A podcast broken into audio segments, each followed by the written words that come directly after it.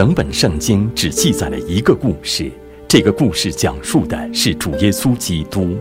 在这一系列课程里，我们将开启在这个故事里的旅程，探寻旧新约圣经是如何逐步向我们展开这个启示的。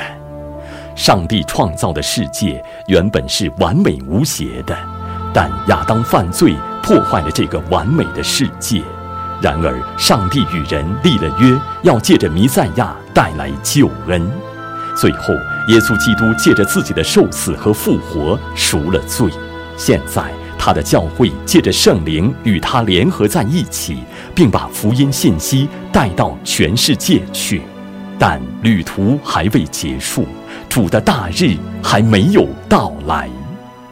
也许你们看过从卫星上拍的地球表面的照片，乍看之下，你们可以看到几大洲、国家和海洋的轮廓。哈，在这一系列课程中，我们已经简要地浏览了整个圣经神学，概括性地学习了救赎历史。在学习过程中，我们寻求把上帝的主要历史中的一些重大事件联系起来。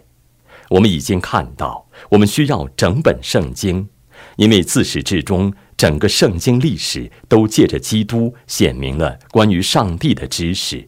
逐渐展开了上帝奇妙的救赎计划。基督不仅仅局限于新约之中，远非如此。基督的荣耀展现在整本圣经之中。他在时间进程中为上帝的一群百姓，借着一个恩典之约，提供了一条救恩之路。圣经中存在显著的延续性，把圣经各部分联系在一起。末日将会发生什么？基督再来的本质是什么？为什么身体复活对于上帝百姓的救恩和不信之人的永远灭亡是绝对必要的？末后的审判包括什么？结果是什么？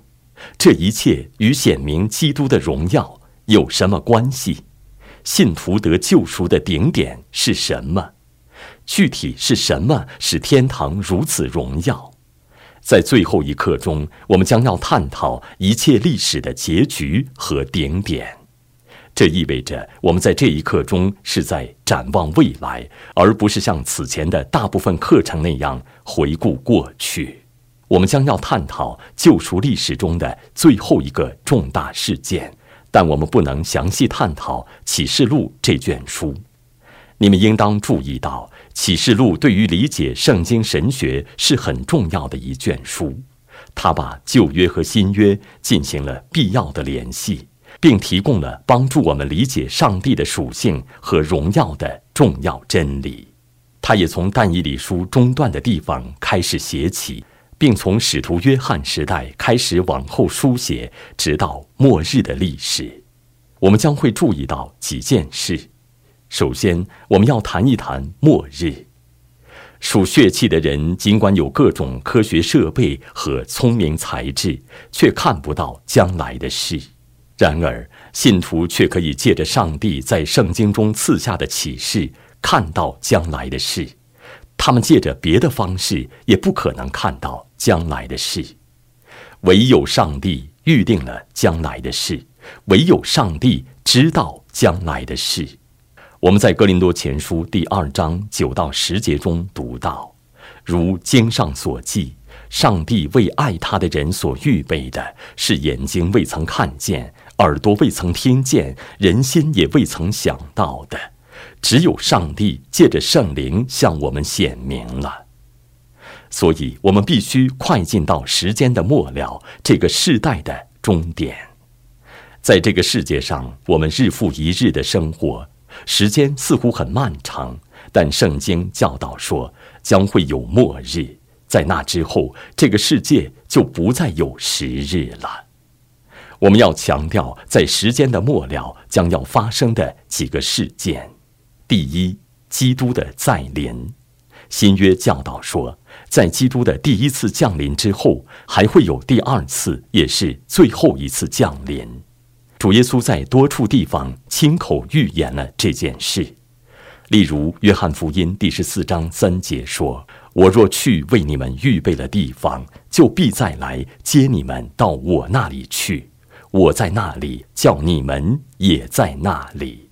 在基督升天时，天使也再次向他的门徒们宣告了这一事实。《使徒行传》第一章十一节说：“加利利人呐，你们为什么站着望天呢？这离开你们被接升天的耶稣，你们见他怎样往天上去，他还要怎样来。”哦。使徒书信中有许多经文提到这一点，但这必须等到福音已经传遍列国之后才会发生，并且新约中所说的与此有关的事情必须先应验。我们在此就不花时间详细阐述了。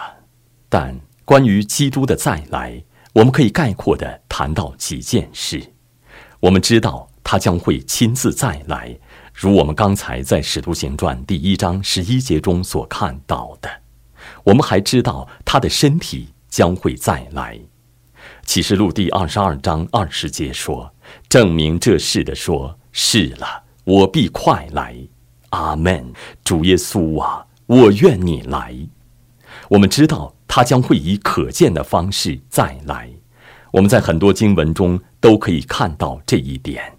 尤其是启示录第一章七节说：“看哪，他驾云降临，众目要看见他，连刺他的人也要看见他，地上的万族都要因他哀哭。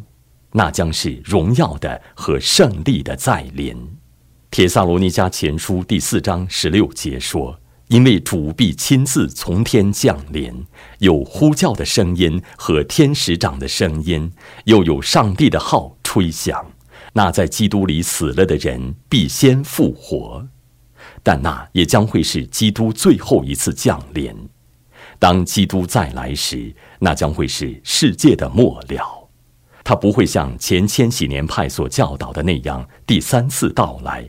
在第二次和第三次到来之间，还有事情发生。不，我们在圣经中读到的教导不是这样的。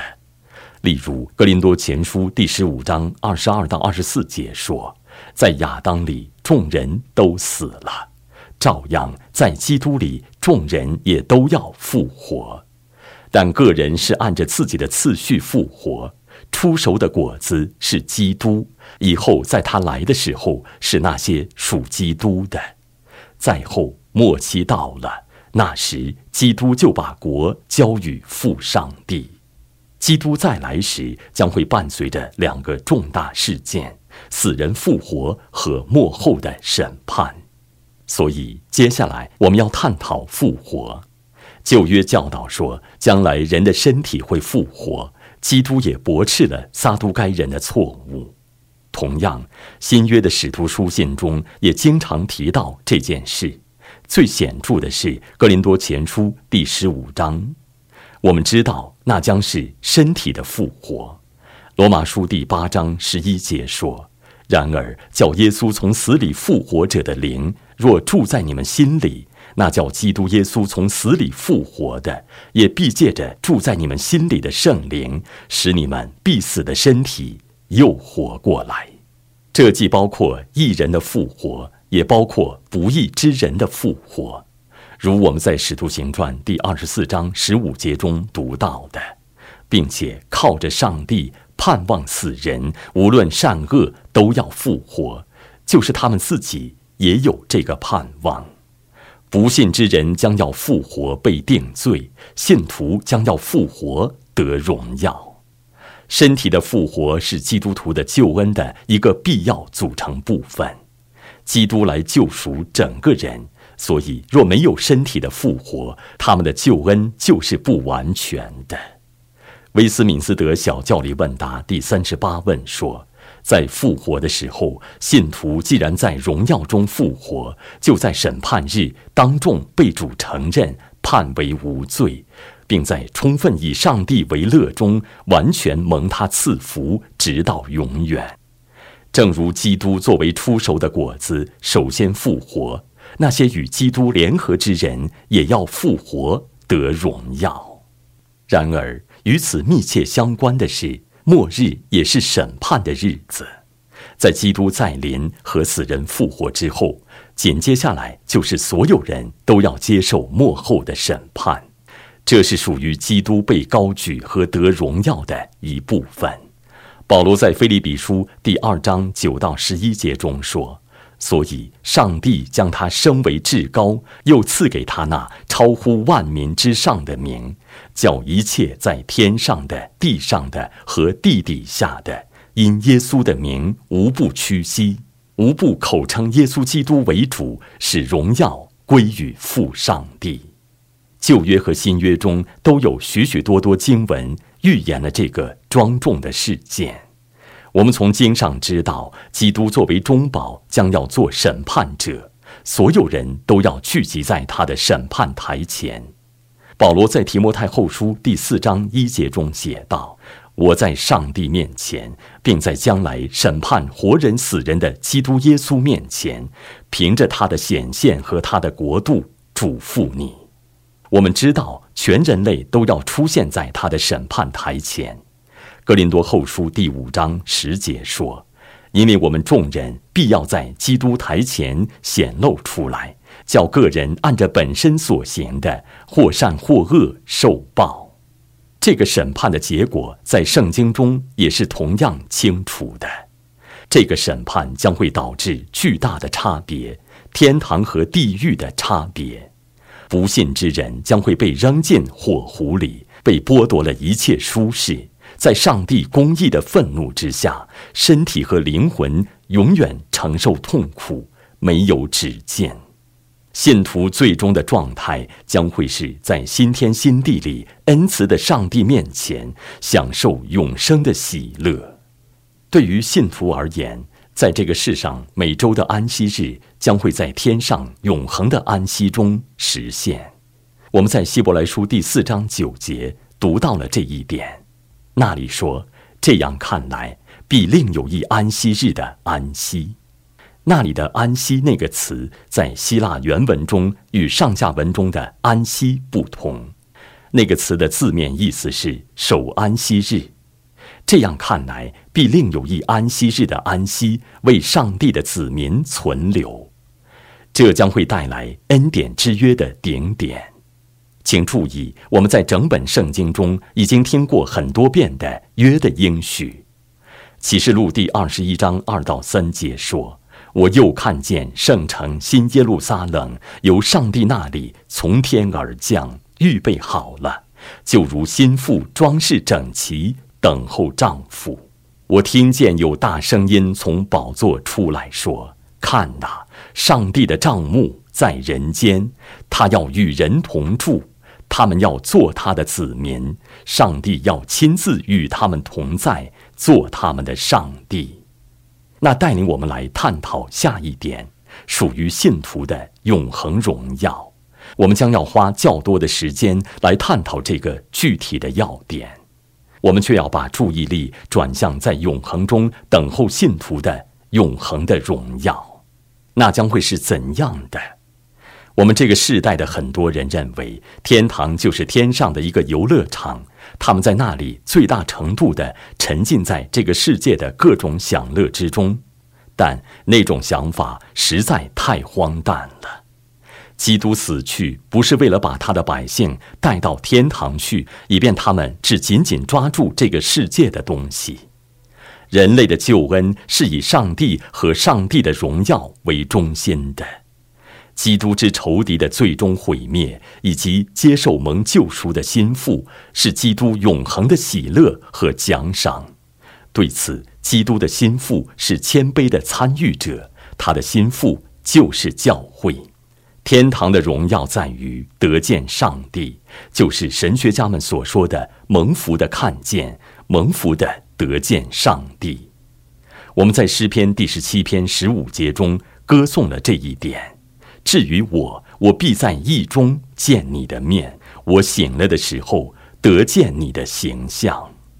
当人堕落时，被赶出了乐园，与上帝隔绝了，远离了上帝。不能得见上帝恩慈的面，但借着基督这扇门，信徒可以进入荣耀里。基督在约翰福音第十七章二十四节中的祷告将要实现。耶稣在那里祷告说：“父啊，我在哪里？愿你所赐给我的人也同我在那里，叫他们看见你所赐给我的荣耀。”在这个世界上，基督徒借着镜子间接地看见上帝的荣耀。他们借着信心看见上帝的荣耀，但在天堂，他们将要面对面直接看见他，不再是借着信心。而是借着眼见。十七世纪的英国神学家托马斯·曼顿说：“我们到天堂去，从羔羊的脸上学习神学。”就连旧约时代的约伯也谈到了看见基督。约伯记第十九章二十五到二十七节说：“我知道我的救赎主活着，末了必站在地上。”我这皮肉灭绝之后，我必在肉体之外得见上帝。我自己要见他，亲眼要看他，并不像外人。我的心肠在我里面消灭了。上帝的荣耀将要充满天堂的全部空间。启示录第二十一章二十二到二十三节说：“我未见城内有殿，因主上帝全能者和羔羊围成的殿。”那城内又不用日月光照，因为有上帝的荣耀光照，又有羔羊围城的灯，这会使人因敬拜上帝而感受到纯洁的喜乐和极大的满足。那既意味着上帝的仇敌灭亡了，也意味着上帝的百姓得救了。我们在启示录第十九章一到七节中看到了这一点。我要引用这些经文中的一部分内容。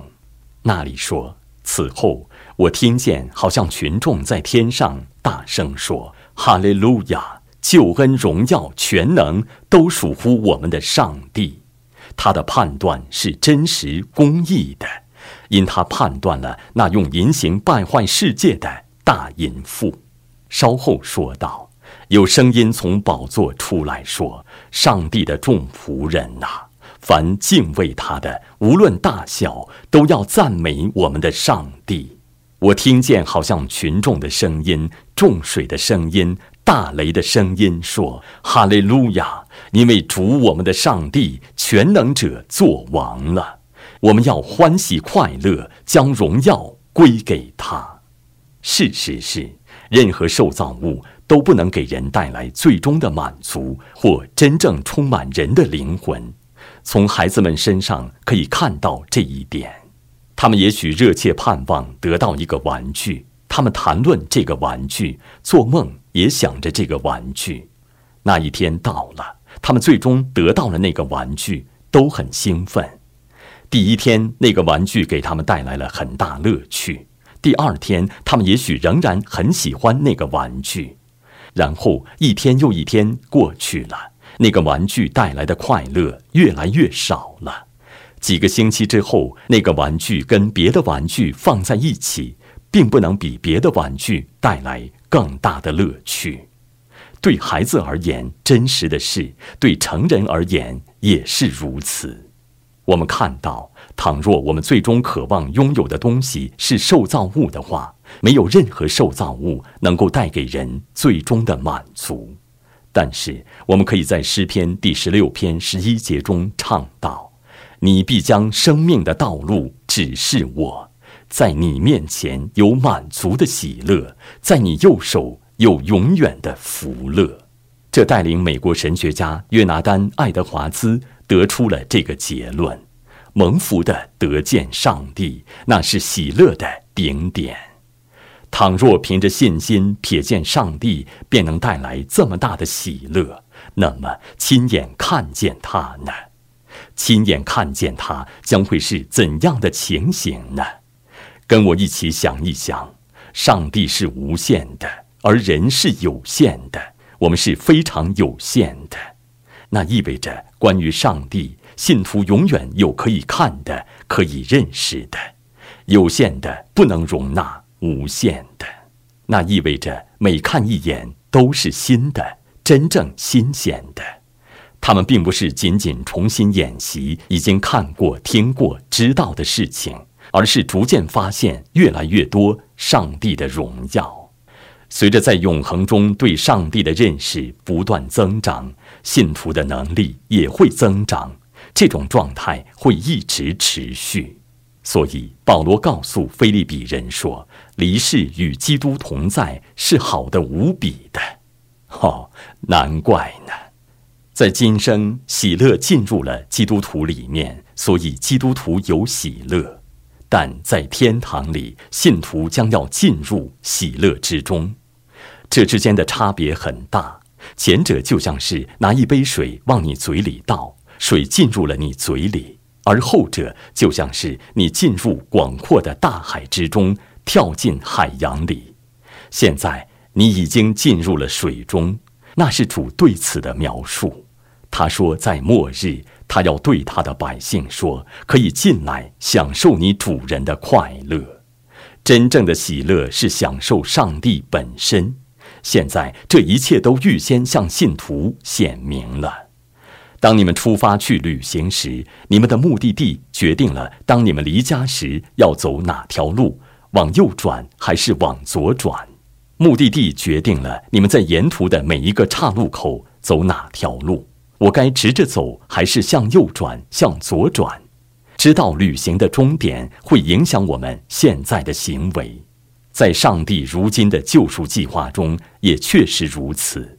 我们在约翰一书第三章二到三节中读到：“亲爱的弟兄啊，我们现在是上帝的儿女，将来如何还未显明，但我们知道。”主若显现，我们必要向他，因为必得见他的真体。凡向他有这指望的，就洁净自己，像他洁净一样。信徒的目的地确定了他们每日的决定。从摩西身上可以看到这一点。我们在希伯来书第十一章二十四到二十六节中读到，摩西因着信长大了，就不肯称为法老女儿之子。他宁可和上帝的百姓同受苦害，也不愿暂时享受最终之乐。他看为基督受的凌辱，比埃及的财宝更宝贵，因他向往所要得的赏赐。信徒现在的朝圣之旅，是定睛仰望为我们信心创始成终的耶稣。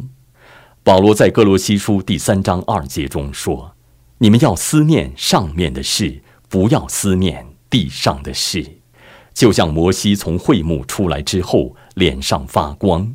使徒行传第七章中记载，斯提凡看见升天的基督之后，旁观者说他的脸像天使的脸一样。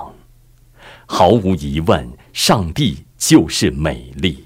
这不仅仅是说他拥有美丽，它就是美丽的定义和美丽的源头。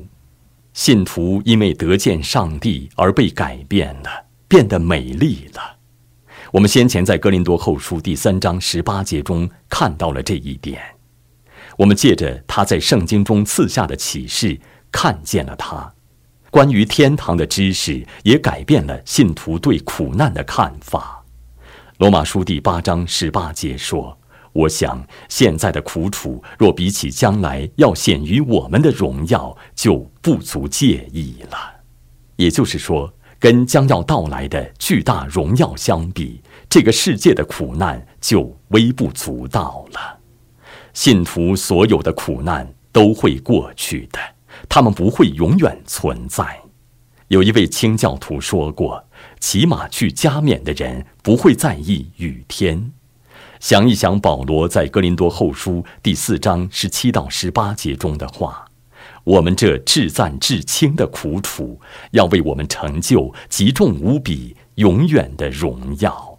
原来我们不是顾念所见的，乃是顾念所不见的，因为所见的是暂时的，所不见的是永远的。基督徒的生活是一个要看清楚的旅途。”他始于信心，终于眼见，但信心和眼见都让基督徒得见了上帝。上帝预定了信徒要得这样的荣耀。我们已经看到，从创世纪到启示录的整个圣经历史，都是为了借着上帝救赎他百姓的宏伟计划，在基督里彰显上帝的荣耀。我们的第一课是关于这个课程的介绍。我们在那一刻里探讨了《列王纪上》第十章记载的所罗门王与示巴女王之间的会面。我们看到了圣经如何把所罗门和他的国度与基督和他的国度联系在一起。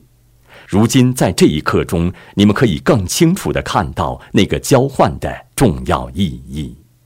你们记得，当他看到所罗门的荣耀、国度、仆人、财富和耶和华的圣殿时，经上说他诧异的神不守舍。他说。当我在示巴的时候，我听到了很多关于这一切的传说，但人所告诉我的还不到一半。对于信徒而言也是如此。当信徒来到荣耀里，看见上帝儿子的荣耀时，圣经迫使我们说：“那时我们神不守舍。”虽然你们殷勤的读经，听了无数篇讲道，深入的研究这些事情。但你们那时不得不得出这样的结论：人所告诉我的还不到一半，那将会远远超乎我们的意料，充分满足我们的一切渴望。总之，现在我们关于圣经神学的这一系列课程结束了，但你们的学习之旅才刚刚开始。我们探讨了救赎历史，只选择性的强调了一小部分突出的主题，如我们在这个课程的开头所说的，目的是为你们个人的深入学习提供一些基本的原材料。这一系列课程是门，不是终点。你们必须拿起这些工具，努力学习上帝的圣言，还有很多要看、要学习的。前景是令人欢喜的，愿主丰丰富富的祝福你们为坚持不懈的学习圣经而投入的时间和精力。你们可以确信，我自己会一直为听到这些课程的人祷告。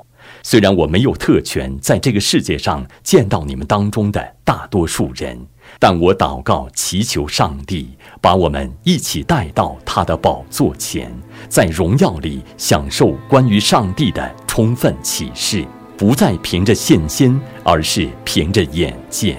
如你们在这一刻中所听到的，最美好的还没有到来。祝贺你们在约翰诺克斯高等教育学院。完成了圣经神学课程的学习，我们希望那给你们的侍奉工作和自己的信仰生活都带来了激励、挑战和鼓舞。我们还在制作别的许多系列课程，包括系统神学、使徒信经、实践和主导文。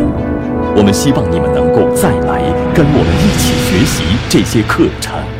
上帝祝福你们。